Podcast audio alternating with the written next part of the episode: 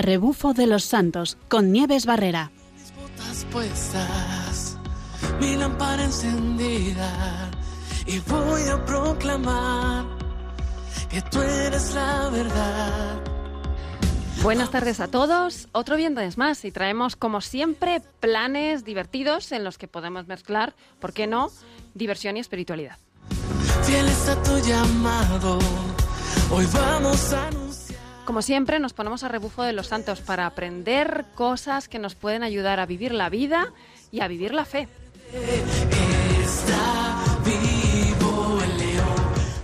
Tenemos una ruta que no es ni eh, demasiado fácil, pero tampoco es imposible. Muy especial y llena de belleza. Pasaremos por un lugar importante para España, como siempre, eh, coronado por la Virgen, que es la que nos cuida en todas las rutas que hacemos. No hay más fantasías. Y preguntaremos a una de las personas que han, eh, han hecho esta ruta, le preguntaremos pues cómo nos puede ayudar este esfuerzo que hacemos al ponernos a caminar en nuestra vida.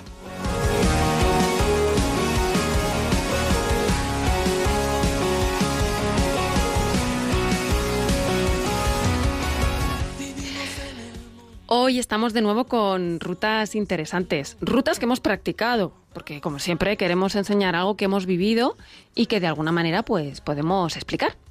Y tenemos una ruta muy especial, eh, una ruta que se llama la ruta de la reconquista. Esto no quiere decir que nosotros nos vayamos a poner a reconquistar, sino que ya eh, tiene muchísimos años y viene de la época de Don Pelayo. Es una ruta por la zona de Asturias, un- un- una zona espectacular, llena de belleza, llena de grandiosidad por sus montes, por sus campos y por todo lo que, lo que entra por todos los sentidos, ¿no? Quienes hayan ido por allí, quienes la hayan visitado, mm, seguro que me están dando la razón. Es una ruta que, que llega al santuario de Covadonga, una ruta que tiene mucho que ver con la historia de España y con la realidad de una España cristiana. Y es una ruta que necesita buen ánimo y fortaleza, dos condiciones que requiere para poder realizarla. Porque, como hemos dicho, no es una ruta ni muy fácil ni muy complicada, pero requiere estar en forma. Vamos, esta ruta es para aquellos que ya están un poquito iniciados y bueno, y un poquito eh, veremos un poquito eh, la realidad de los recorridos. Vamos a hablar de esta ruta que ya comienza, eh, tiene su origen pues hacia el año 722, nada más y nada menos, cuando el caudillo don Pelayo derrotó a los moros en la batalla de Covadonga y en la que murieron muchísimos musulmanes frente a unos poquitos soldados españoles y en la que, bueno, eh, una batalla librada por la fe. Para ello contamos con el padre eh, Valentín Aparicio. Buenas tardes, padre. Buenas tardes, buenas tardes. Bueno, tenemos que tenemos un testimonio fantástico porque el padre ha realizado la ruta y bueno, queremos que nos cuente un poquito, padre. mm, Háganos una, Muy un recorrido, sí. Bueno, primero, Bueno. primero, primero, primero, que se me olvida, que se me olvida. Vamos a presentar al padre, que todos dirán, ¿quién es este sacerdote, no? Pues el padre Valentín es de eh, vicerrector del seminario de Toledo y además es eh, profesor de, de Biblia, o sea que conoce muchísimas cosas que nos pueden interesar. Bueno, vamos allá, padre. ¿Cómo estamos? ¿Cómo es esta ruta? Sí. Pues la verdad es que, bueno, eh, la he estado realizando este verano. Yo siempre me gusta mucho irme de vacaciones a los picos de Europa. Soy un asiduo, bueno, porque las condiciones de la montaña, que es muy técnica y además, pues, preciosa, ¿no? Con el frescor que da el verano en esa zona norte y esos paisajes que son perennemente, pues, verdes, pues me encanta. A ver, esta ruta es una dificultad moderada, o sea, no, no es una ruta fácil, fácil, sencilla o para eh, in- intentar hacerla la primera vez que estás haciendo trekking o paseo de montaña. De hecho, a pesar de tener la dificultad moderada y estar acostumbrado a rutas, yo al final me vi eh, muy justito de fuerzas para acabarla bien, ¿no? Ajá. Se trata de la ruta de la Reconquista y tiene un fuerte desnivel al inicio, porque pensad que Asturias pues tiene playa, tiene costa, entonces está muy cerca del mar. Eh, el desfiladero del río Cares, probablemente uno de los desfiladeros más bonitos de España, por la perpendicularidad del paisaje, por las aguas eh, cristalinas y con una fuerza, una violencia grande, son preciosas, que van eh, excavando el río. Bueno, pues es ahí donde se comienza la ruta, a apenas 200 metros eh, por encima del nivel del mar. Ajá, claro, esto hace que las paredes del río Care sean paredes muy verticales, que se trepan por las llamadas canales. Hay canales muy famosas como la Canal del Agua, la Canal de Amuesa, hay que tener muchísimo cuidado de meterse por ellas y hay que estudiar bien las rutas, ir con alguien que las conozca, porque todos los años, eh, por desgracia, suele haber por ahí algunos rescates. Pero la ruta de la Reconquista mm, no es precisamente este tipo de rutas peligrosas. ¿Por qué? Porque está muy bien señalizada, Sí. Y porque es una ruta que suele hacer eh, pues un número importante de gente. La ruta comienza en Poncebos, en la zona del río del Cares, eh, que pertenece al Principado de Asturias, y vas avanzando eh, por ese desfiladero, por un camino que se abrió a inicios del siglo XX para construir un acueducto con una central hidroeléctrica. Hoy día se sigue aprovechando ese camino muy estrecho, es precioso, eh, las vistas son espectaculares. Y en un determinado momento, muy cerca del canal, aparece un desvío que pone Covadonga. Es ahí donde se va trepando ya por la ladera de la montaña, trepando. que se, suele llamar una canal. Bueno, trepar, a ver, no hace falta utilizar las manos, pero es verdad que es un rompepiernas. Bien. Porque pasas de 200 metros a 1600 metros, me estáis escuchando bien, bien en cuestión de apenas 4 kilómetros. Wow. Eh, con lo cual la pendiente es muy fuerte. Tiene la ventaja de que prácticamente nada más iniciar eh, esta pendiente tienes eh, punto de agua, un manantial natural, eh, bueno, que tiene un agua cristalina que se puede beber sin ningún tipo de problema. Y luego, pues mm, hay que tener cuidado porque no es peligroso, pero sí que no te puedes descuidar porque hay mucha hierba, mucho verde y, y la pendiente pues es fuerte. Eh, lo peor que puede pasarte ahí es la niebla. La niebla es ah. muy común en los picos de Europa y suele desorientar mucho a la gente. Pero por suerte el camino está bien trazado, con lo cual eh, eh, la niebla, pues simplemente disfrutas de un paisaje espectacular porque si la haces comenzando prontito por la mañana, eh, bueno, tienes unas vistas en la cual parece que estás caminando por encima de las nubes. Y además eh, al llegar arriba a unos 1600 metros tienes una vista espectacular tanto del macizo central de los picos como del macizo occidental, en el cual ya te sumerges, hasta llegar eh, a la Vega Comella. Toda esa zona hay que hacerla con GPS, a ser posible de teléfono móvil, pero también poder llevar un mapa y haberlo estudiado antes. ¿Por qué? Porque la señalización no es la mejor. Eh, eso sí que es verdad que la peligrosidad que tiene esta ruta, sobre todo que la puedes hacer con muchísima niebla, es que te desorientas fácilmente, quizá en un terreno ya más ondulado, pero que te puede llegar a desorientarte bastante porque eh, no hay buena señalización. Ahora, es impresionante llegar a la Vega Comella porque es un prado enorme con una zona, o sea, más o menos una forma elíptica y que es un lago extinto. Todo el mundo conoce los famosos lagos de Covadonga, que actualmente son dos, eh, el lago Enol y el Ercial. Bueno, pues es que había otro, había otro que es el lago Comella, pero que precisamente porque la roca es caliza y favorece mucho que se pueda filtrar el agua, pues en un determinado momento se rompió una galería subterránea y como el que quita pues el tapón a un lavabo, eh, se fue todo por el sumidero, es decir, se filtró todo el lago. Y entonces es impresionante porque ha quedado una zona verde, verde, verde, eh, porque durante miles de años, pues todo el limo que genera una tierra fértil se fue posando en el fondo del lago y crea una vega de las más grandes que te puedes encontrar. Y un pequeño problema, y es que es un paisaje como el del Señor de los Anillos, precioso, está por debajo de los lagos de Covadonga, pero tiene el problema de que a veces el terreno es un poco inestable y con el barro mm, pues te puedes eh, empozar literalmente hasta las rodillas.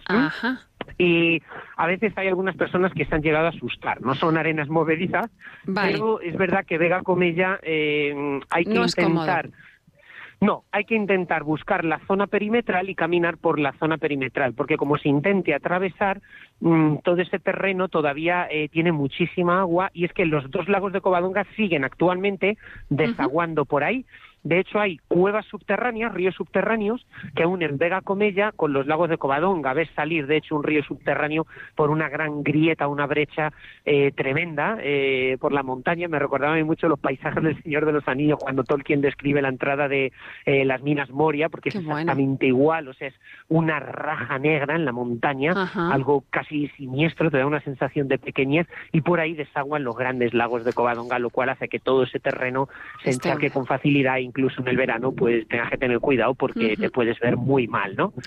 Y ya cuando llegas a las afueras de la comedia, pues ya inicias el descenso y vas a Covadonga a través de lo que se llama la Vega Orandi. ¿Qué es la Vega Orandi? Bueno, yo creo que la mayor parte de la gente ha estado en Covadonga, ve que a los pies de la Virgen María brota un río, un río enorme, un río subterráneo, pero ese río subterráneo por detrás de la montaña de Covadonga se ve, o sea, es un río mm, que va eh, a flor de, de, suelo, ¿no? Lo ves, eh, le llaman, de hecho, el río Mestas.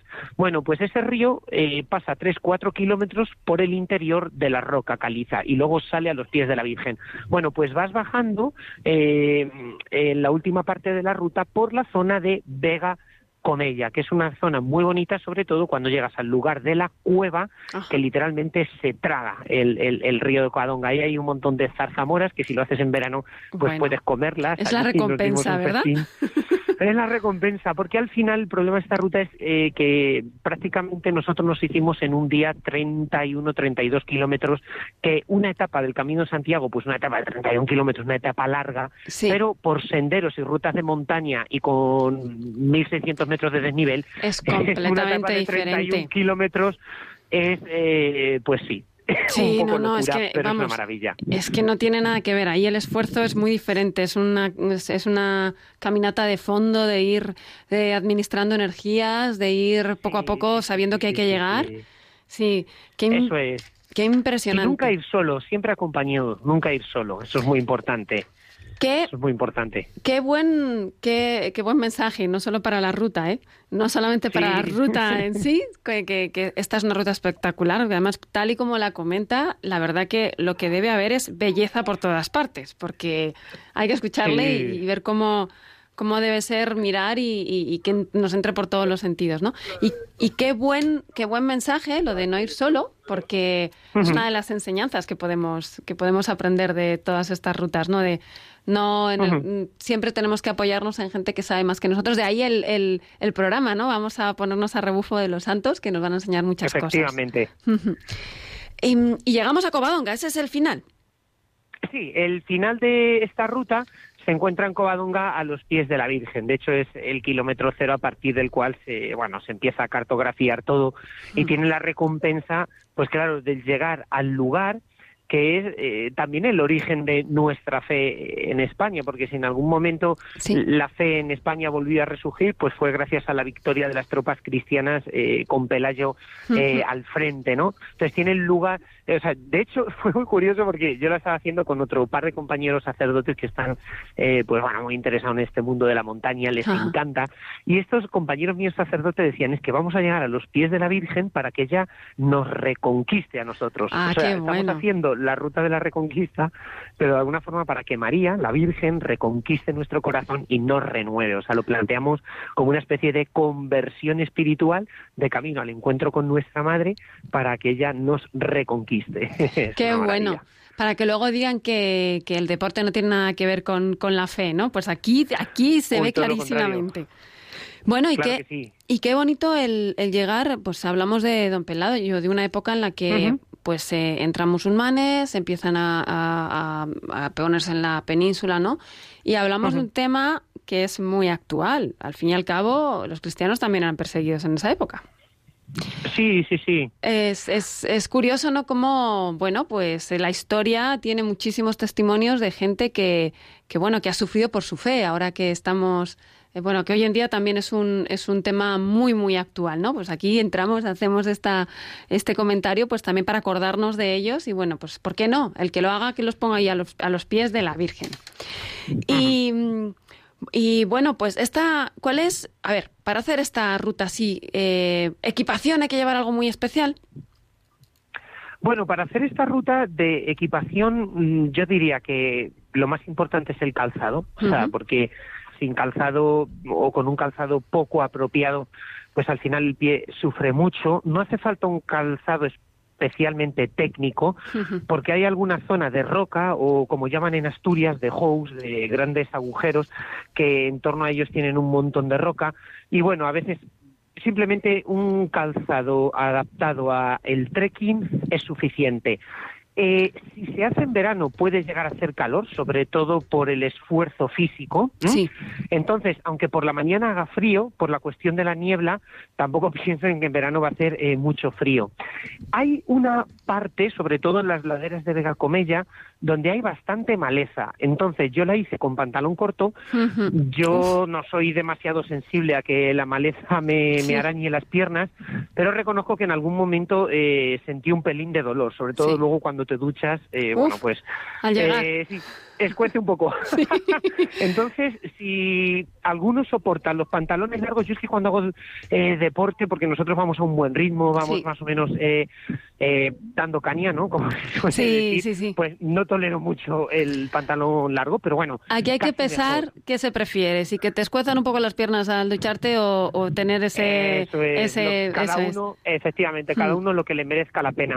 Y luego lo que sí que es necesario es el agua, o sea, ir bien provistos de agua. Eh, ¿Por qué? Porque mm, hay pocas fuentes. Hay una al inicio de la gran subida, por la canal por la que vas trepando, y luego te encuentras otra fuente al final, muy cerca de los lagos eh, de Covadonga, Sí. cuando has salido do- de Vega Comella. Pero yo lo pasé un poquito mal al final de Vega. Comella. Lo pasé un poquito mal, porque veía que se me había acabado el agua y que todavía no había encontrado otra fuente. Y, y bueno, siempre hay que beber donde uno vea fuente con caño. Es mejor no beber, Sí. eh, porque si que te encuentras un montón de arroyos, si tú dices, bueno, es un arroyo de la montaña, sí, Sí, pero ya, no. pero No, no, no Cuidado. se debe. Eso es. Y luego pasas por lugares muy remotos y con un acceso muy difícil, donde eh, no encuentras eh, presencia de nadie. Entonces yo siempre, parece una tontería, pero alguna vez me ha ayudado, suelo llevar un mini botiquín dentro de mi mochila. Aunque sea una mochila pequeña de 20 litros, Sí. pero siempre eh, me suelo llevar lo básico, eh, algún analgésico un poquito potente, porque os cuento una vez, bajando de un pico, que es el pico Samelar en Cantabria, me hizo un esguince y todavía me faltaban dos o tres horas para llegar al coche. Sí.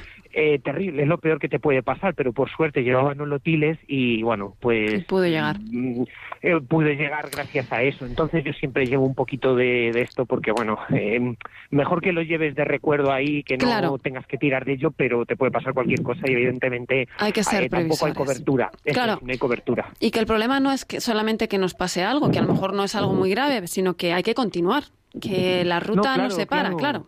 No, efectivamente, y es que no, no, no hay cobertura de teléfono móvil, o sea, Claro. te pasa algo y, y hasta luego, o sea, Claro. tienes que tener muchísimo cuidado.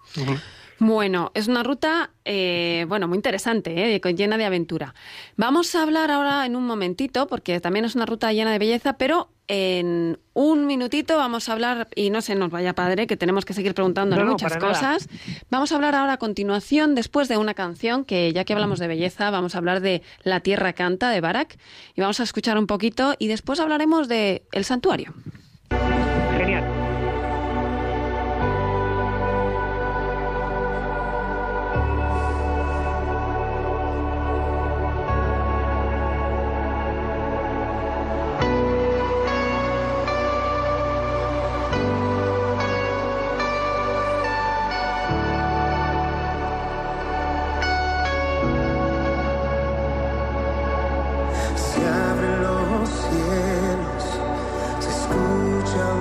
Un sonido celestial.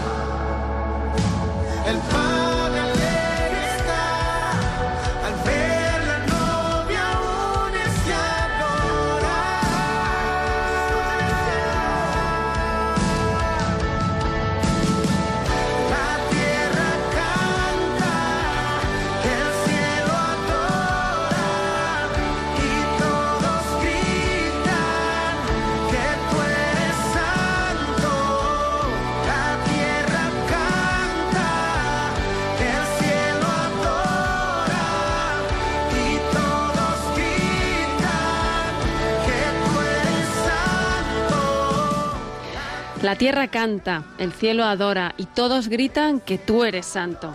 Pues sí, allí podemos decir esto, en toda la montaña podemos percibir la grandeza de Dios, eh, la creación y, también en el santuario de la Virgen de Covadonga, que un santuario en el que ella ha estado pendiente siempre todos los peregrinos, ha estado pendiente eh, de Don Pelayo cuando estuvo por allí y está pendiente de todos nosotros.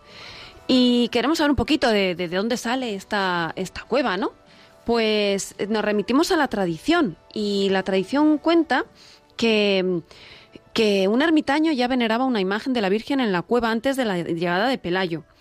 Que también se nos cuenta que en cierta ocasión Pelayo, refugiado con otros cristianos en aquellas montañas, entró en la cueva persiguiendo un malhechor. El ermitaño rogó a Pelayo que lo perdonara, puesto que se había acogido a la protección de la Virgen, y que llegaría también el día en el que él tendría necesidad de buscar en la cueva el amparo y la ayuda de Nuestra Señora.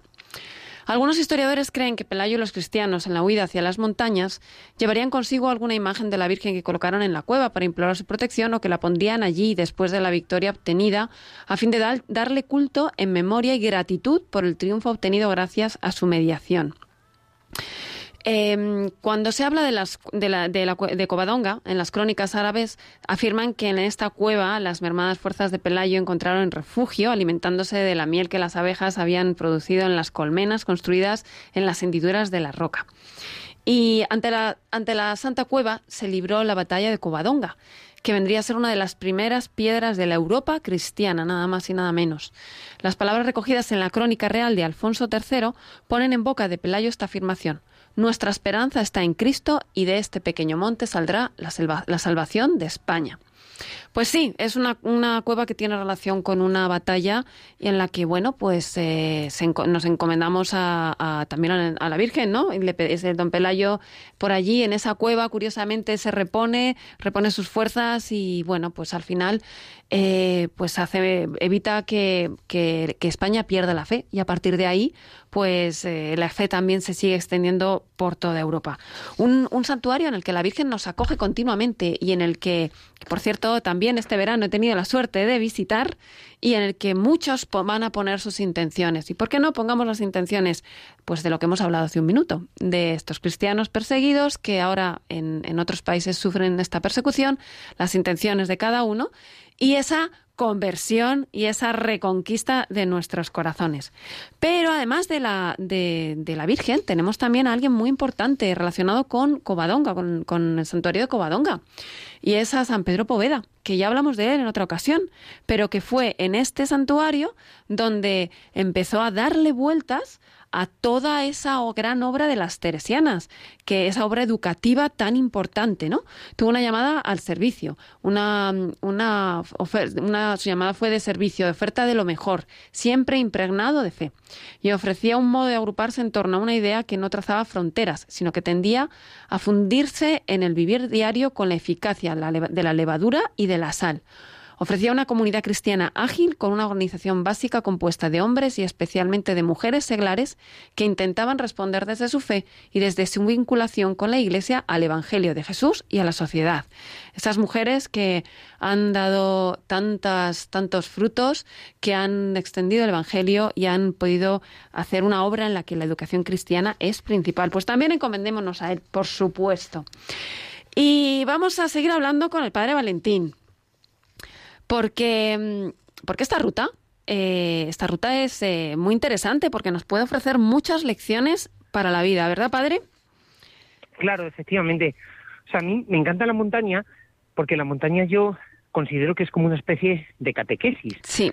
Sobre todo por el valor que tiene las tesis en nuestra vida. o sea, hoy día escuchaba a Monseñor Munilla que la verdad que lo explicaba bastante bien cuando decía que un poco el rasgo de nuestra sociedad eh, identificador es el hedonismo. O sea, el hedonismo es que vivimos en la cultura del máximo placer con el mínimo esfuerzo.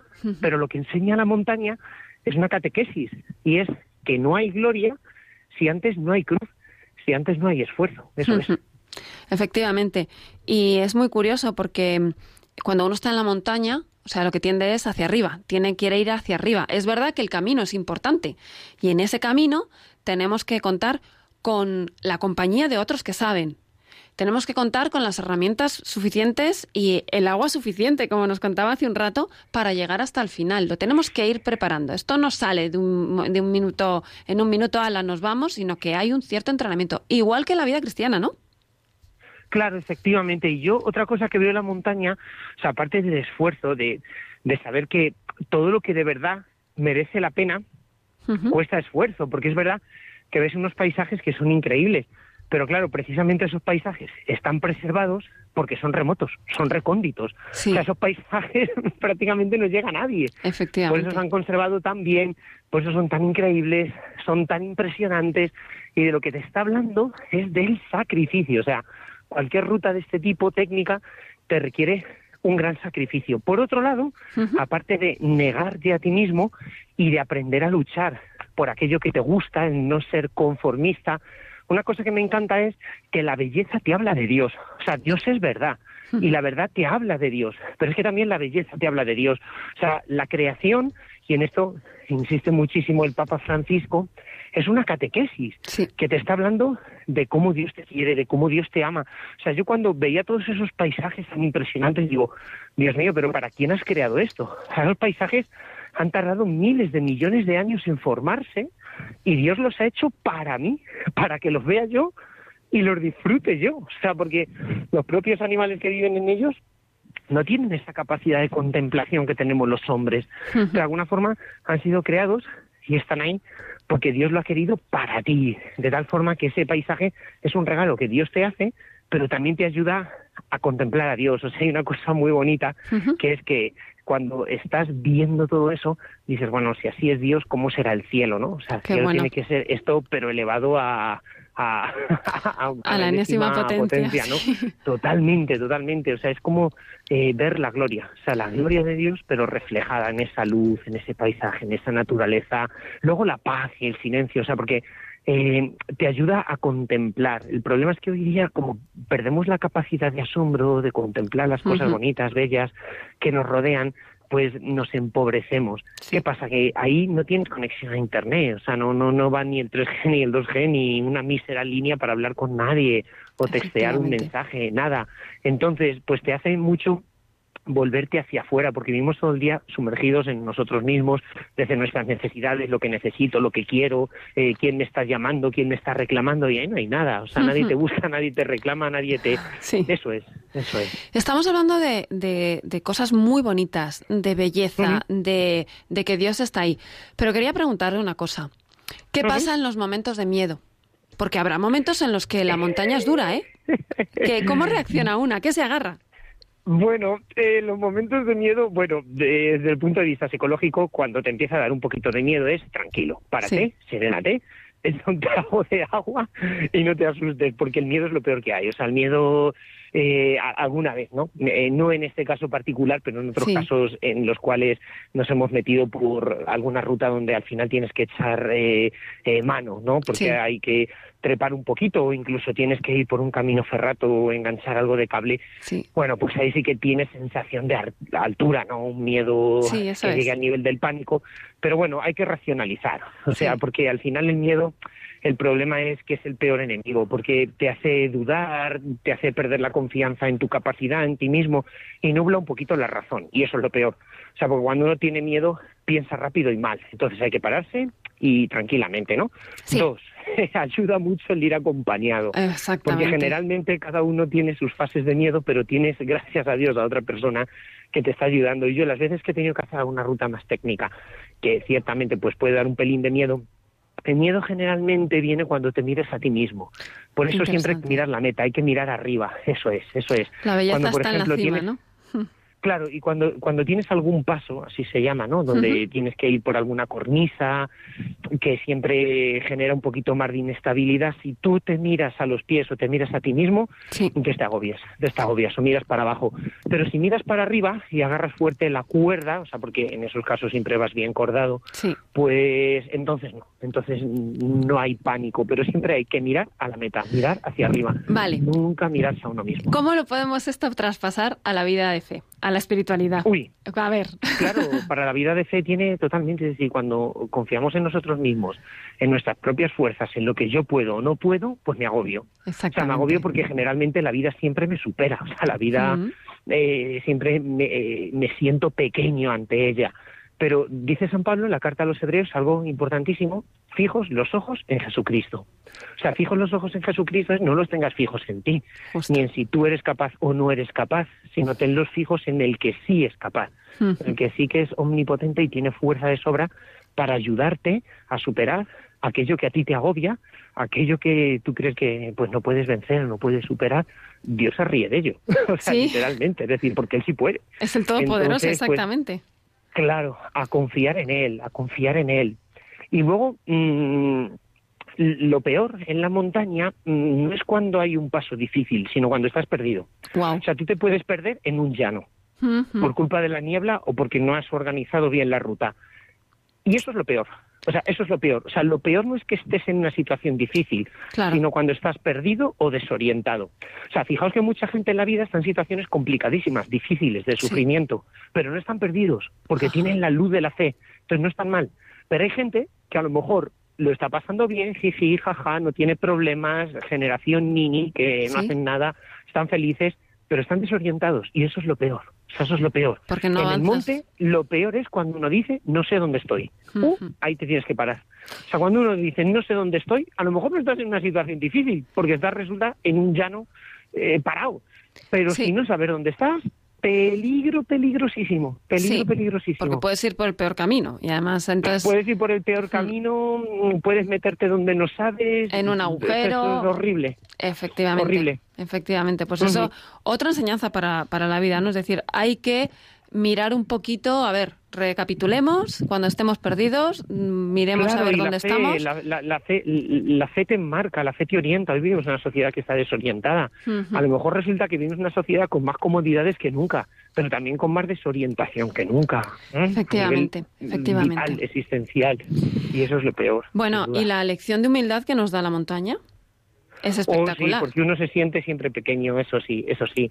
O sea, eh, una de las cosas eh, terribles, ¿no? De, nuestro tiempo es cuando uno, pues no sé, como que se siente el centro del mundo, todo gira en torno a ti, pero la montaña te coloca en tu perspectiva, es decir, te recuerda lo pequeño que es el hombre, lo pequeño que es el hombre ante la obra de Dios, o sea, vuelve a colocarte dentro del universo. Sí.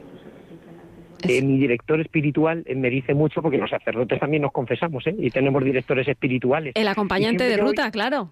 Totalmente, totalmente. Y yo siempre que, que, que, hablo con él y me quejo, ¿no? Pues de problemas, historias y tal, siempre me dice, mira, tú piensa que nosotros, los hombres, somos pequeños, así es que tus problemas son pequeños, no pueden ser muy grandes. Y es verdad. Buena frase. Yo soy pequeño, yo soy pequeño y como soy pequeño, mis problemas no pueden ser muy grandes, aunque parezca que a mí me agobian una barbaridad.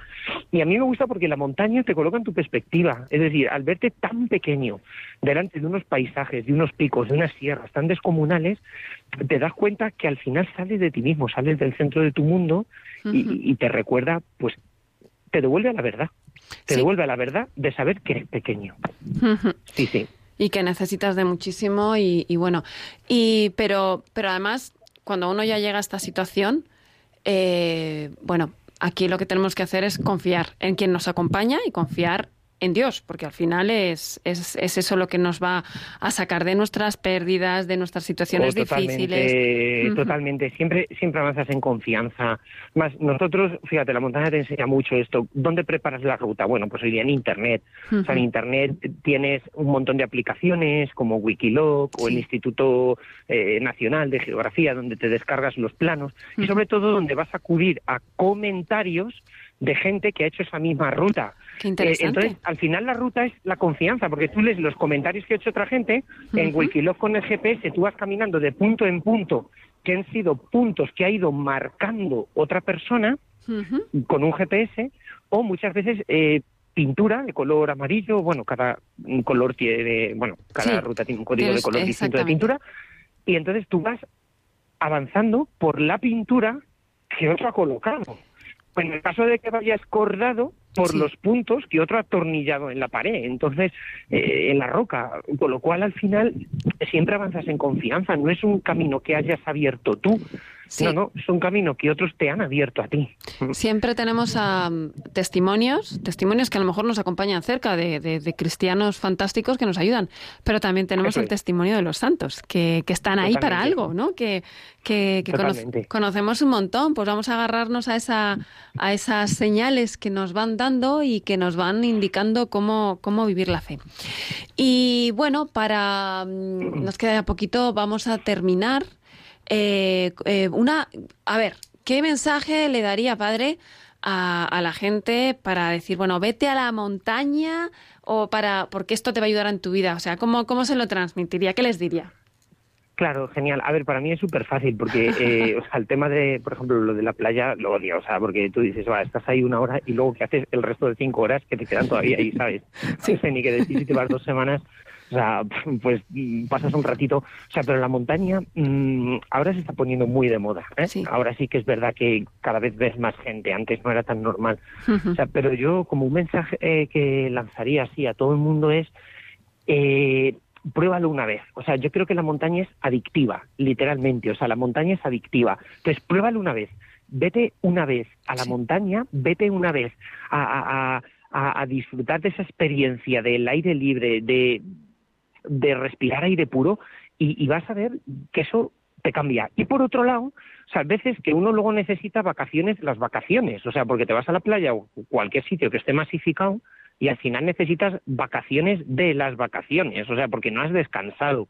En cambio, la montaña te pone en un clima de soledad, de estar contigo, de estar con Dios, de vivir muy al ritmo de la naturaleza, porque al final te levantas prontito con el sol, te acuestas a la hora en que prácticamente se va el sol, porque después de eso no hay mucho más que hacer, y sin quererlo te metes en un horario natural, o sea, naturalizas mucho tu propia vida, que precisamente por el estrés, eh, por las luces que hay en la ciudad, por todo, al final tenemos un ciclo que no es demasiado natural, con lo cual vuelves nuevo. O sea, es que literalmente vuelves nuevo de la montaña. Es curioso porque algo que está tan de moda, porque realmente está de moda, esto de naturalizar el ritmo, todo, vivir así, realmente lo podemos mm. hacer desde una visión cristiana, que es que, que, al final el cristianismo es eh, seguir lo que Dios ha creado, ¿no? Entonces, eh, podemos hacerlo tranquilamente, pero con esta perspectiva de Totalmente. cristiana. Pero, Mira, ay, perdóname, Nieves, que yo te corte. Mira, es que hay una cosa que decía Benedicto XVI de las vacaciones y es que es una frase redonda. Sí.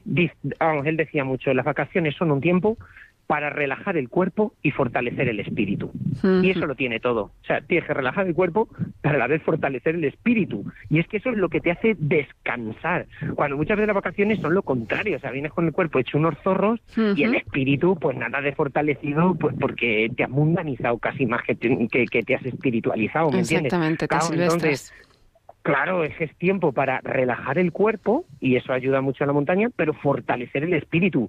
Yo cuando me voy de vacaciones siempre hago el mismo plan con los curas. Nos levantamos prontito y es toda la mañana de esfuerzo físico, de, de, de- de monte, de montaña, y luego a eso de las 4 de la tarde eh, nos duchamos y ya es toda la tarde hasta las 8 o las 9 que cenas de oración, metidos en una de estas iglesias que están perdidas en mitad del monte, medio Sí. románicas, en pueblos chiquititos, y al final vienes descansado de verdad con el cuerpo porque has dormido, has descansado, has hecho deporte, pero con el espíritu fortalecido.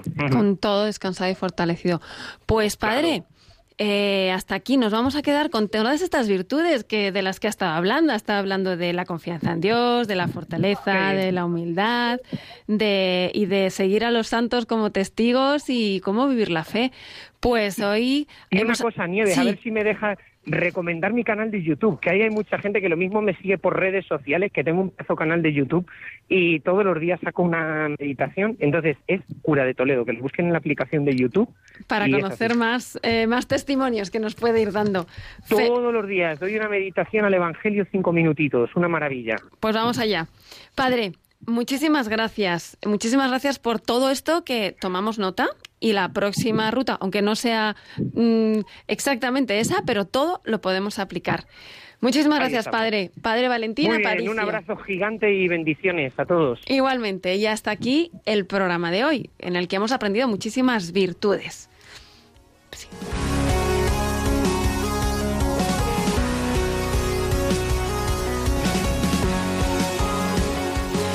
Hoy hemos hablado de una ruta de una dificultad media en la que las virtudes son las protagonistas y hemos recorrido un camino hasta llegar a la Virgen y aprender de San Pedro Poveda, que nos va dejando muchas señales en el camino. Y damos las gracias al Padre Valentín Aparicio por este testimonio de eh, naturaleza, virtudes y fe. Y como siempre, hasta dentro de 15 días y buena ruta. Fieles a tu llamado, A rebufo de los santos, con Nieves Barrera. que tú eres la verdad.